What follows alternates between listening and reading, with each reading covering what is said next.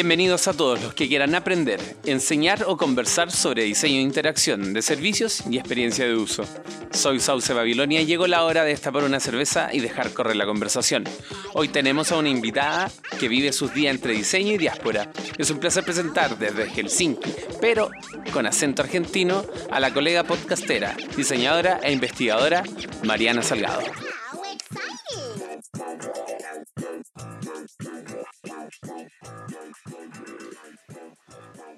Hola Mariana, si es que te pudieras presentar. Eh, sí, soy Mariana Salgado em, y soy, ¿cómo soy? Soy em, un poco soñadora, un poco em, muy creativa y bastante racional. Eh, soy diseñadora de servicios y trabajo para el gobierno finlandés en, el Servicio Nacional de Inmigración. ¿Eres diseñadora industrial? Sí, primero estudié diseño industrial en la UBA, en Buenos Aires, soy argentina, y después eh, me vine a Finlandia a hacer una maestría de diseño y eh, producto estratégico. Y después de eso, si quieres saber todo lo que estudié, y después de eso hice un doctorado en el Media Lab Em, que era un doctorado en diseño e interacción. Y después de eso hice un postdoctorado, también en diseño e interacción. Bueno, por lo menos te gusta estudiar. Ah, sí, eso ya me sabemos ya. Me gusta mucho estudiar y leer y me gusta hacer muchas cosas así como muy concentradamente. Perfecto, entrar, entrar en el flujo. Sí, totalmente. Por ejemplo, ahora tengo ah. este podcast de diseño en diáspora y cuando me pongo con un tema, como investigo mucho sobre eso. Escucho muchos podcasts, eh, leo sobre cómo hacer podcast, eh, como cualquier cosa para mí es como un tema de investigación. Perfecto, ¿es una deformación personal o ya es como parte de ti el tema de investigar? Yo creo que es como mi costado de investigadora, que es así, como me gusta algo y lo hago, después, después me deja de gustar y cambio de tema, ¿no? Pero en general las cosas que me gustan me gustan por bastante tiempo. Con el diseño estoy hace muchos años. Oye, pero antes de llegar al podcast, em, cuéntame, ¿cómo es el viaje que tienes desde el diseño industrial al diseño de servicios? Bueno, cuando yo Em, cuando yo vine acá a estudiar la maestría, la gran diferencia con los estudios de Buenos Aires y los estudios que hice acá en Helsinki, en la universidad que era la Universidad de Arte y Diseño en Helsinki, en este momento se llama la Universidad de Alto, es que podías como elegir muchísimo más cuál es tu línea como de alguna manera tenías que pensar qué tipo de diseñador eras. Y una de las líneas que estaba como muy marcada en ese momento era la del diseño centrado en las personas. Entonces yo elegí esa línea. Dije, bueno, o sea, uno podía como elegir cursos y armarse la carrera que uno quería. O sea, la maestría no eran cursos, había como muy poquitas cosas obligatorias y la mayoría eran como cursos que uno podía ir eligiendo. Entonces, em, cuando hice, cuando me tocó hacer, eh, cuando me tocó hacer la maestría, me contrataron en el Media Lab para trabajar en un proyecto con adultos mayores. Y, y, y ahí empecé a interesarme por el diseño de interacción. Y ahí empecé a, ver cómo se podía diseñar con la gente servicios digitales. Después, poco a poco, empezó a ponerse de moda esto del diseño de servicios y empezamos a entender qué quería decir. Y, y, era como, fue como una consecuencia natural, porque nosotros hacíamos lo que nosotros llamamos diseño participativo hace mucho tiempo. Entonces, de, pasar de diseñar con la gente servicios digitales a pasar a pensar todas las interacciones de la persona y toda la experiencia de las personas, las que son digitales y las que son cara a cara y las que son en muchas otras diferentes maneras, eh, fue, como, fue como muy natural. Correcto. Entonces, básicamente tú en, en esta universidad tú hiciste el curso para la diseñadora que querías ser. Sí, bueno, dentro de las posibilidades que estaban ahí, ¿no? O sea, eh, por ejemplo, yo me acuerdo que cuando quería hacer mi maestría, yo quería hacer algo para eh, gente que no podía leer y escribir. Quería hacer algo con, en ese momento no se llamaba así, pero con el Internet de las Cosas para gente que no pudiera leer y escribir. Y, eh, o sea, eso, eso exactamente no se podía. Después, o sea, era como como lo que sí se podía hacer era entrar en un proyecto con, otro, con un equipo de investigación y aprender otras cosas que también eran interesantes. Entonces, en vez de ser muy testaruda, seguí lo que me ofrecían, que me parecía interesante también, y bueno, aprendí cómo trabajar con servicios digitales y adultos mayores, y sobre todo cómo poder como apoyar a una comunidad desde el rol del diseñador. Y eso, eso fue como eso fue lo que hice en la maestría. Y después me quedé en el Media Lab haciendo diferentes, diferentes tipos de proyectos. Eh, em, ¿Lo asocias a tu calidad soñadora, esto de, tomar estas, estas empresas, de, em, hacer algo para los que no puedan leer, hacer algo por eh, una comunidad completa?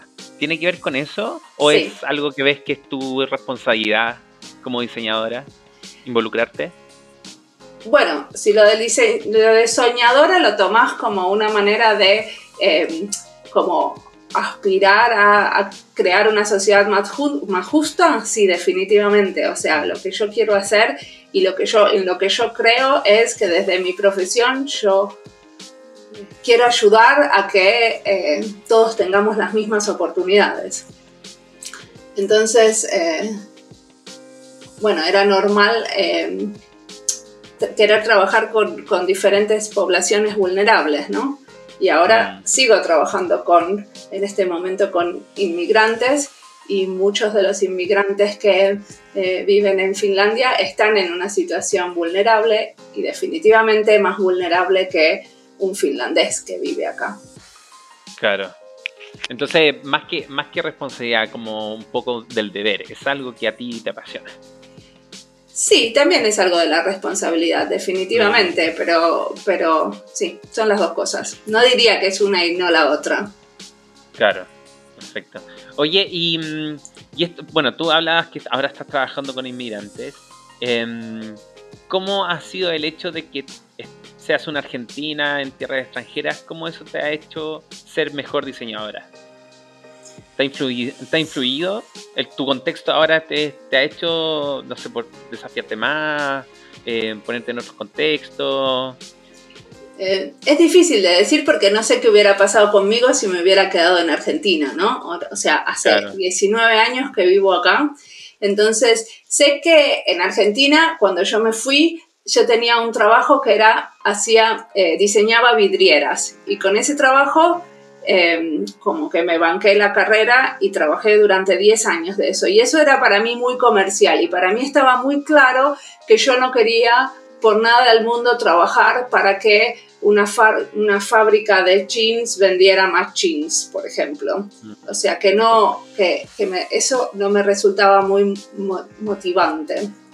Pero si soy mejor diseñadora, supongo que sí, pero también es porque pasaron un montón de cosas en estos años que me fueron formando como mejor diseñadora, pero no sé si es por estar en Finlandia. Lo que pasa cuando uno, cuando uno emigra es que también estás como más em, consciente de la diferencia cultural permanentemente.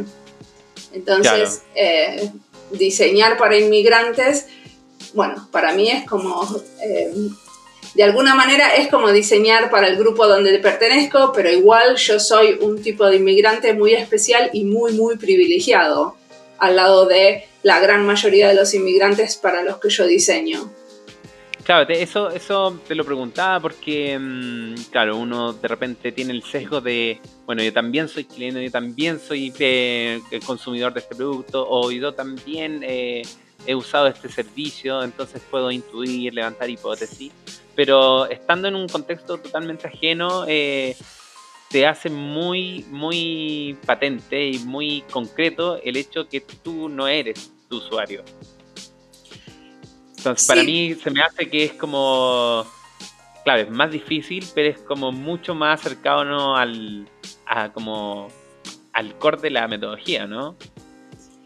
Sí, o sea, igualmente está claro que yo tengo que hacer los mismos, eh, las mismas evaluaciones, los mismos testeos y las mismas entrevistas que haría si no fuera un inmigrante, ¿no? No es que me ahorro trabajo con esto. o sea, el hecho de ser inmigrante y trabajar para los inmigrantes no me hace ahorrarme trabajo. Sí, lo que pasa es que eh, por ejemplo, a veces me es más fácil reclutar algún cierto tipo de grupos de inmigrantes porque pertenezco a esos grupos. Pero muchísimas veces no, porque si estamos, ah, por ejemplo, si necesitamos hacer, em, si necesitamos hacer trabajo con los que buscan asilo, bueno, yo no pertenezco a ese grupo porque yo nunca vine acá buscando asilo. Oye, y mm, bueno, ese es como el trabajo en campo, el trabajo de investigación. Yo eh, vi que tienes varios como papers sobre em, eh, cómo diseñar la experiencia de un museo y todo lo demás. ¿Cómo es ese mundo? Es que yo te, lo pregunto porque yo soy, claro, soy diseñador de experiencia, pero desde mi experiencia laboral, no, en verdad no tengo como background académico. Es como he aprendido haciendo y con lo que me han enseñado mis pares. Entonces, estoy como muy lejano de la academia. Bueno, yo te cuento, una cosa maravillosa que pasa en la academia es que vos puedes hacer investigación en diseño. ¿Eso qué quiere decir? Que yo todo el tiempo, mientras fui diseñadora, también diseñé. Lo que cambió es que hay como mucho más tiempo para reflexionar.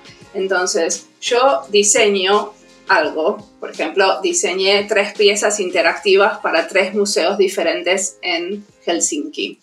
Y después de diseñar eso, yo eh, investigo qué es lo que pasó cuando yo pongo esas piezas en el museo. Por ejemplo, eh, la primera pieza que puse fue una guía participativa para discapacitados visuales en el Museo Nacional de Helsinki, que se llama Ateneum.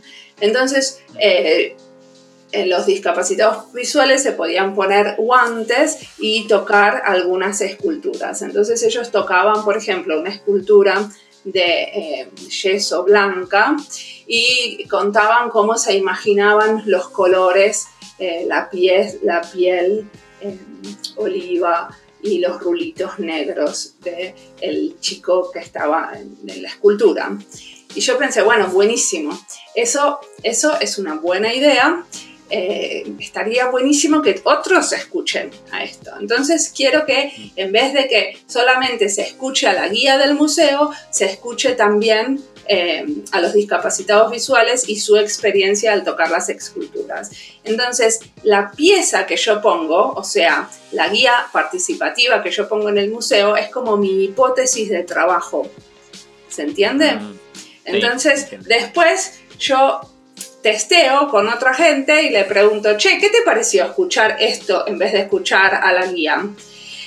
Y ahí escribo sobre lo que pasó y escribo qué es lo que, o sea, cómo interviene mi pieza en el museo. Y después hago otra, otra hipótesis para otro museo con otra pieza. Eso fue mi trabajo de doctorado. Entonces, las, las eh, o sea, eh, el diseño interactivo que yo planeé y que lo puse en el museo, no, son como, son prototipos.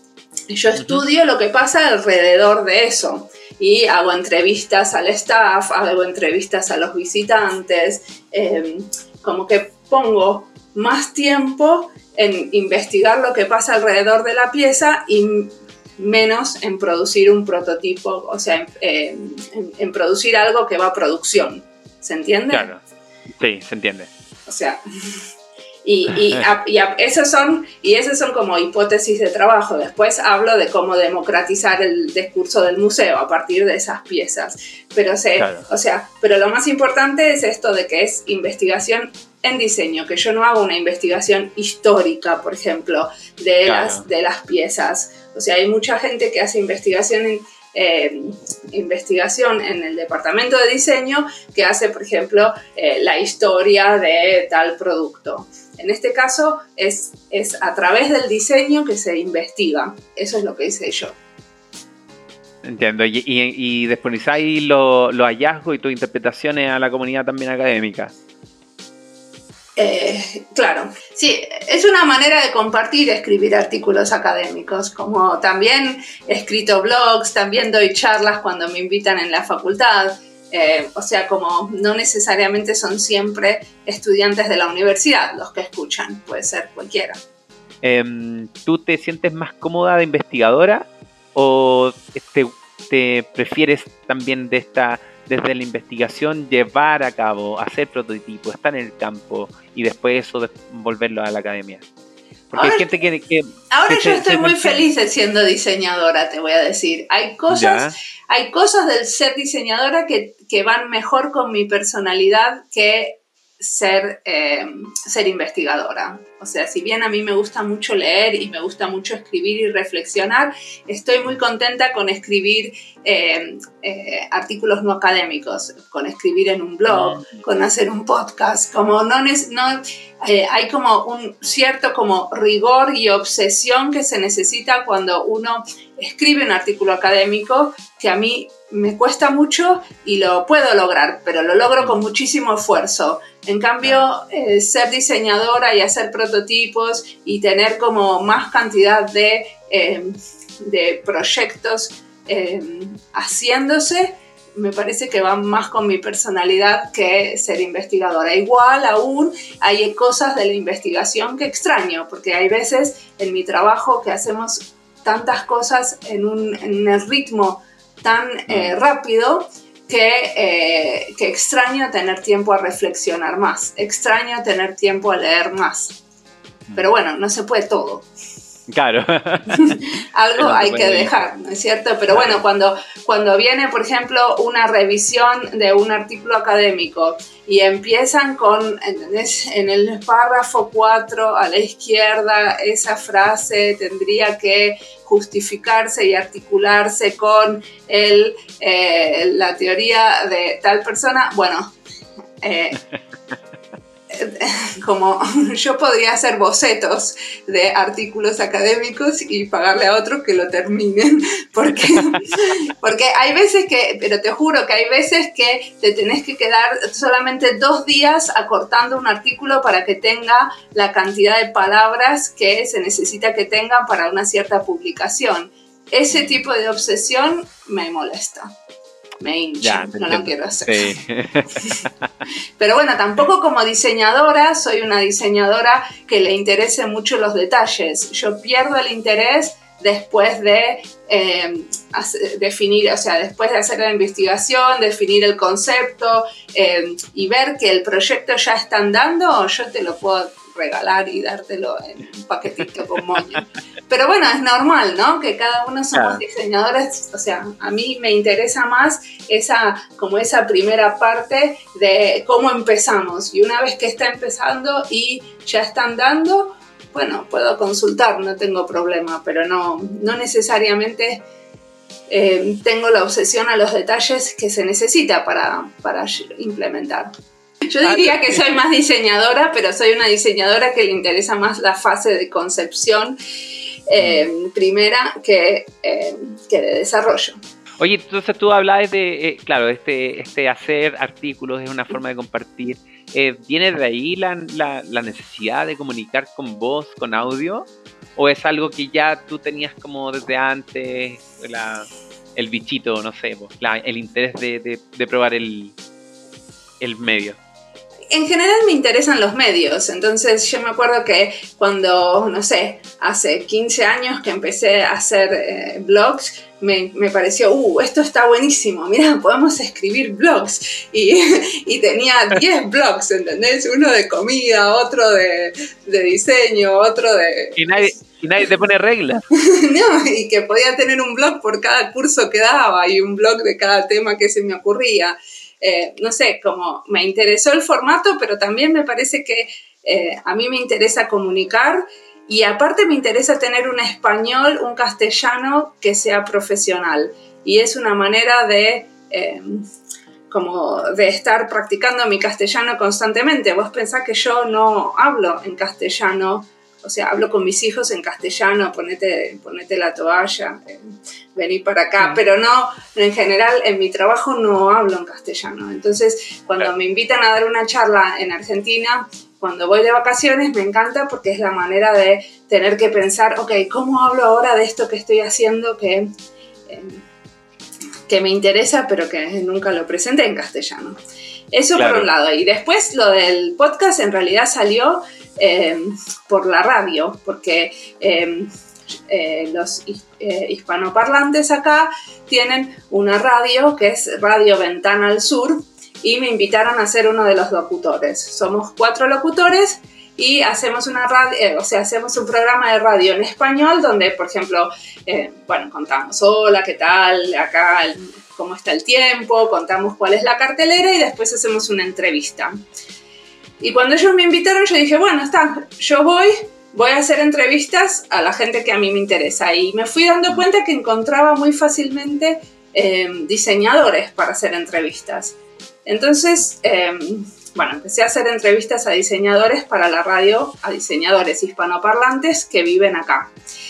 Y en un momento las, las publiqué en Facebook y un amigo me dijo, eh, che, Marian, estás haciendo un lío bárbaro con el sonido, no te está saliendo muy bien el sonido.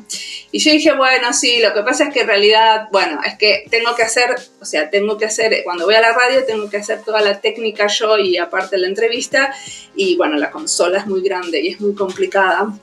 Y entonces yo le conté, mientras tanto, que, eh, que quería hacer un podcast. Y él me dijo, ah, che, yo tengo un amigo que te puede ayudar con eso. Y así empezó lo del podcast. Bueno, dale, mm. vamos, mm. intentemos hacer un podcast con tu amigo. Y ahí fue cuando me presentaron a um, Andy Fetcher Holco, que es con el que yo estoy trabajando ahora, que es el productor de podcasts. Buenísimo. ¿Y cómo ha sido tu experiencia? A mí lo que más me gusta es el formato de la entrevista. Me gusta hablar con una persona una hora sin el teléfono celular sonando, sin, o sea, como muy concentradamente en un tema específico. Me parece que, tenemos poco tiempo para eso y que incluso cuando entrevisté a, a, gente que es muy amiga, es muy diferente el tipo de diálogo que tenés en el podcast, porque podés como ir bastante en profundidad sobre algo que no da a preguntarle en otra situación. ¿Y por qué haces ese proyecto de diseño? ¿Y qué es lo que te motiva a vos? Entonces, eh, esa, esa entrevista, esa charla y el contenido es lo que a mí me apasiona, es lo que a mí me gusta. Y, ¿entendés? Y me gusta conocer gente nueva y que me digan, como yo te pedí a vos, por ejemplo, decime quiénes son las personas que a vos te parezca, los chilenos, que a vos te parezca que tengo que entrevistar por el perfil del podcast que estoy haciendo. Entonces, claro. me, gusta mucho eso de sentarme con un desconocido a conocerlo a través de una entrevista. Mm, y también creo que, que, bueno, que porque yo viajo mucho y porque, em, y porque vivo acá, tengo como, como la posibilidad de conocer a alguna gente que no que no tan fácilmente eh, se mueve en círculos de hispanoparlantes, porque en general casi todos los, eh, diseñadores que viven acá eh, no tienen tanta conexión con como su país de origen como tengo yo. Entonces, dar un poco de visibilidad a la comunidad de diseñadores viviendo en otros lados, me parece que eso tiene algo de valioso y también tiene algo de valioso que nosotros estemos tratando de hablar castellano uno de los primeros tweets que me pusieron cuando puse el primer podcast es, eh, ay, me dan una ternura esas dos chicas tratando de, de, encontrar las palabras para hablar en diseño en castellano. Y es así, ¿viste?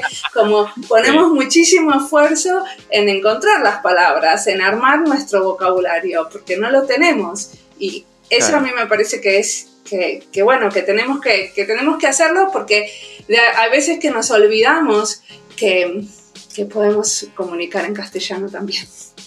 Bueno, y también porque en el, en el, área que nosotros estamos trabajando, en el área de diseño de interacción, en el área de diseño de servicios, pasan muchas más cosas en inglés. Y es una, es una realidad. Entonces es difícil encontrar escritos de como es, difícil encontrar eh, como cosas para consumir. Apenas cuando yo te dije que estás escuchando de podcast, por ejemplo, me mencionaste algunos en inglés. Entonces, mm. eh, para mí, producir más material en español de buena calidad sobre diseño es importante, es parte de una agenda política. yo creo que en español tenemos muchísimo que, no, por ejemplo, bueno, una, de las cosas que, pasa es que no hay tanta publicación académica de diseño en español. Entonces, eso eh, tenemos que como aprender a comunicar y a... Em, bueno, a comunicar sobre los proyectos de una manera como consistente, que es lo que de alguna manera te da la academia.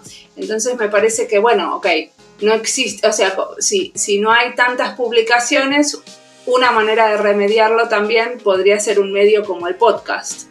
En conversaciones con, con mis colegas y mis pares acá, también hay un, un, sentido de como que como síndrome del impostor, como que tal vez lo que están haciendo no es, no es compartible, tal vez no le eh, ayude a alguien más, tal vez no es necesario que él publique o hable de su tema que está trabajando. Y que eh, con, esto de los meetups y conversar se han dado cuenta que sí hay gente que, le interesa y que hay, hay un nicho ahí. Em, ¿Tú sientes que tal vez parte de eso sea eso, que nos veamos que en verdad tenga lo que estamos haciendo tenga un valor para un par? ¿O eso tú lo, lo, lo tienes como desde la academia? Yo, yo, no creo que sea que no, no valoramos lo que tenemos, pero sí ah. que nos cuesta articular qué es lo que estamos haciendo, como nos cuesta hmm. entender qué es lo interesante de lo que estás haciendo y, y contárselo a otro. Como que no es fácil entender del proyecto donde vos estás, qué es lo que en este momento más, eh, qué es lo interesante. Como no, no me parece que sea tan fácil. Y bueno, yo creo que hay que escribir más, que es muy necesario que hagamos más clínicas para escribir y que hagamos, porque escribir y documentar lo que hacemos hace que eh, lo podamos compartir y que no trabajemos eh, como por duplicado, ¿cierto? Porque muchísimas veces decimos, bueno, pero yo esto lo hice para tal proyecto, pero como no está bien documentado, entonces no, no lo encontramos en los archivos. Entonces creo que hay un, poco de eso, de darle un poco más importancia a cómo se archiva y cómo, eh, y cómo se cuenta y cómo se documenta lo que se hizo, es parte de lo que tenemos que hacer como hacer un poco lo que hacemos más transparente y que muchas veces está la excusa de que, bueno, no, porque yo trabajo para una empresa, no puedo contar lo que hacemos, pero después de que pasó un, tiempo sí se puede contar y ciertas cosas de los métodos también se pueden contar. A mí me pasa de repente con colegas y hemos tenido discusiones que acá nos centramos tal vez en el resultado, en los píxeles, en los colores, en la diagramación, cuando en realidad nuestro trabajo es el proceso, es contar el proceso, qué herramienta utilizaste y qué, es, qué herramientas decidiste no utilizar porque había poco tiempo, que había poco recurso, no sé. Claro, las decisiones de diseño que tomaste durante el proceso. Eso sí, pero también hay que contar el resultado. ¿Cuántas visitas tuviste? ¿Qué, o sea, ¿qué pasó después de que lo hiciste? ¿No es cierto? O sea, ¿cuántos, ¿cuánta gente se benefició y qué te dijeron después? O sea, ¿cómo hiciste la evaluación? Pero sobre todo es como tener ese, eh, ese como encuadre o ese paradigma de que hay que compartir más. Y eso definitivamente en la academia está, porque muchos de nosotros trabajamos, o sea, para nosotros es como siempre fue muy importante eh, trabajar como con código abierto, por ejemplo, o tratar de compartir lo máximo posible lo que estamos haciendo y escribir es parte de eso cambiando un poco radicalmente el tema, queda súper claro el, punto. ¿Qué, ¿En qué estás trabajando tú? Bueno, por ejemplo, te puedo contar lo que estuve haciendo hoy. Ahora acabamos, acabamos de terminar dos experimentos chiquitos que hicimos en el, como, como el paraguas era eh, un proyecto del Estado finlandés en donde eh, la idea era que diferentes organizaciones gubernamentales hagan experimentos. Entonces hicieron como una convocatoria a experimentos. Y nosotros eh, en mi organización dijimos, bueno, muy bien, queremos hacer... Eh, vinieron como, o sea, yo puse en, en, el intra de mi organización, yo puse como un artículo diciendo, el que quiere hacer algún experimento, por favor, contacte contáctenos, nosotros los vamos a ayudar o, vamos a trabajar con ustedes. Entonces eh, vinieron diferentes personas y armamos dos experimentos. Uno es Uno era sobre, eh, al principio era sobre rumores. Hay como muchos rumores entre los inmigrantes y era como muy importante em, como contestar esos rumores, sobre todo los rumores que son falsos, porque muchas veces como se corren bolas de información falsa y todos creen algo que no es. Entonces estuvimos, bueno, estuvimos pensando lo que hacer, finalmente terminamos haciendo un, eh, un, sitio web donde que, copia, no sé si sabes lo que es el calendario de diciembre, que es el, calendario de diciembre. En general eh, se usan, acá lo usan los chicos para, por ejemplo, eh, abrís todos los días de diciembre hasta llegar al 24, que es la Navidad, una ventanita de, de una especie de como una especie de cajita de cartón. Y en cada ventanita sacas un chocolate. El chocolate más grande lo sacas el 24, que es el día de Navidad.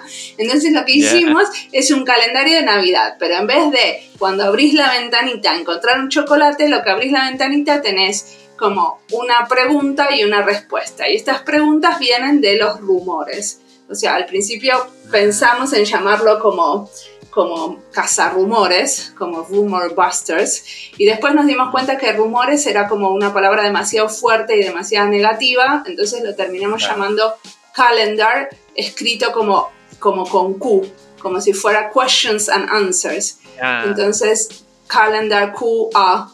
Eh, si van a calendary .fi lo encuentran y pueden abrir cada día y ves una respuesta y un y, este, este experimento fue muy interesante porque queríamos probar cómo era trabajar con otra oficina de gobierno o sea, como sabemos que los rumores que, circulan y las preguntas que circulan entre los inmigrantes eh, pueden ser o sea, pueden ser para nosotros, para el Servicio Nacional de Inmigración, pero también pueden ser para el Servicio de Desempleo porque obviamente hay muchos eh, inmigrantes desempleados.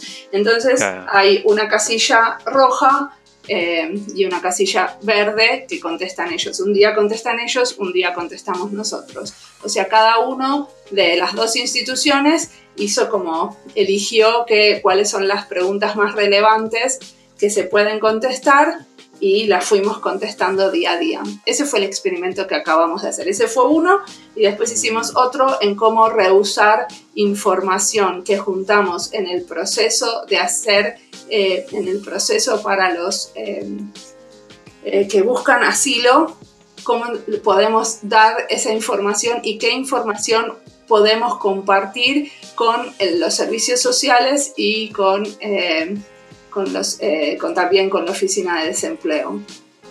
Y es como muy importante esto de que podamos hacer servicios a través de agencias públicas, porque entonces no es pensar solamente en el recorrido del cliente que tiene con nosotros, sino también ver cómo los ayudamos como más allá de los silos de cada organización.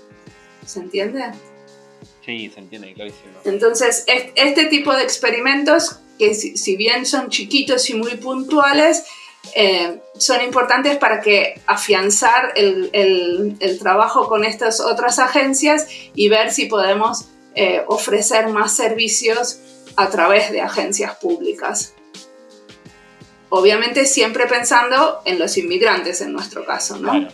Pero bueno, o sea, los inmigrantes son también eh, clientes de los servicios sociales, como si fuera, no sé, yo te puedo dar los nombres de Argentina. En Argentina sería como el ANSES, en, eh, el, como es, el, la oficina de empleos, no sé cómo se llamará en Chile. Bueno, cada uno tiene su propio nombre. Pero bueno, esos, esos mañana tenemos como, como el gran, la gala en donde se presentan lo que hicieron diferentes, eh, diferentes agencias públicas.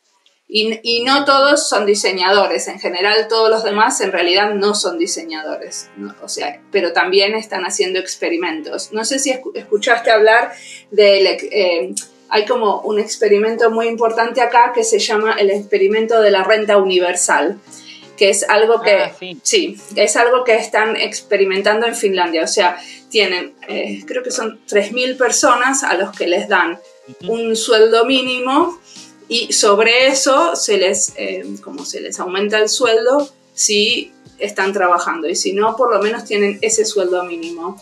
Entonces, ese experimento hace que ellos no tengan que eh, pedir como si fuera los seguros sociales diferentes tipos de ayuda. Con ese sueldo mínimo se bajaría como la burocracia que hay en los servicios sociales. Bueno, ese experimento es una cosa muy grande porque en general los experimentos que nosotros hacemos son muchísimos más chiquitos.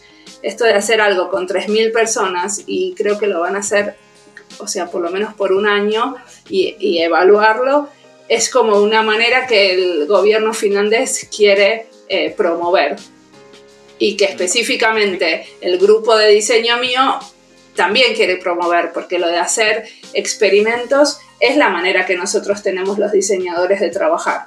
Hacer prototipos y experimentos para nosotros es lo más natural del mundo y evaluarlos y entender cuál fue el impacto. Entonces, eh, es como uno de los mandatos que tiene mi, mi grupo. Oye, pero perfecto. Vamos, con esto vamos a empezar a cerrar este capítulo. Eh, siempre hago estas dos últimas dos preguntas. Dale. Em, ¿Qué estás leyendo? Uf, yo leo un montón de cosas en paralelo.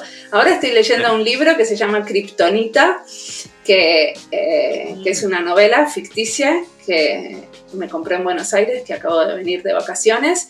Em, y aparte de eso, em, estoy leyendo, en, paralelo a ello, estoy leyendo unas, eh, yo leo muchas novelas gráficas, estoy leyendo unas novelas gráficas que se llaman Clitoris, de las femininjas, que están buenas.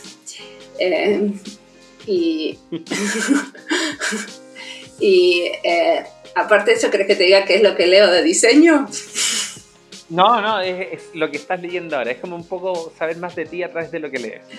Eh, bueno, eh, en y, ah, y aparte de eso, porque yo escucho muchos audiolibros cuando voy a trabajar. Estoy leyendo un, libro en finlandés que se trata, se llama em, Anatomía. Espera, como, lo tengo que.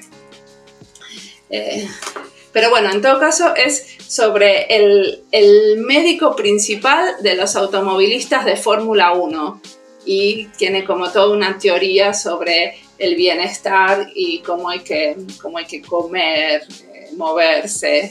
Es muy interesante. Yo pensé que nunca jamás iba a leer algo así, pero me lo recomendaron y me encantó. Así que estoy, estoy aprendiendo cómo come Mika Hakkinen.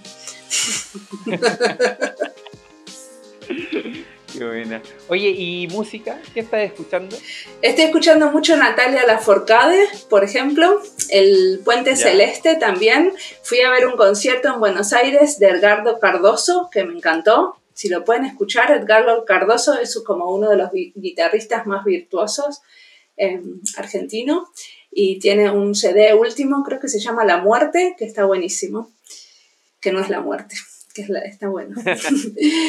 eh, y El Puente Celeste también es un grupo donde él participó. Em, eso estoy escuchando. Excelente.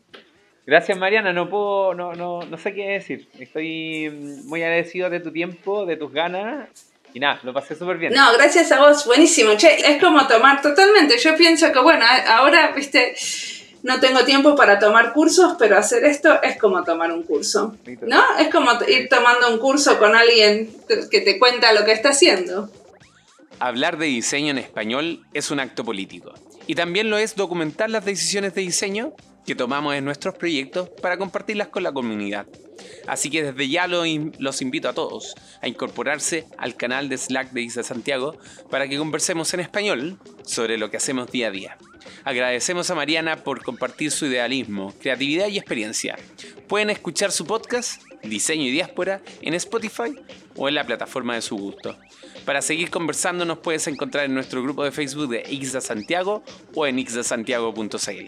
Agradecemos a Two Brains, Tres Días, Continuum y Get On Board por hacer posible este podcast. Y a mí me encuentras en Twitter como Sauce Babilonia y esto fue Birkamel Podcast, una producción perenne orgullosa de ser parte de Ixda Santiago. Hasta la próxima.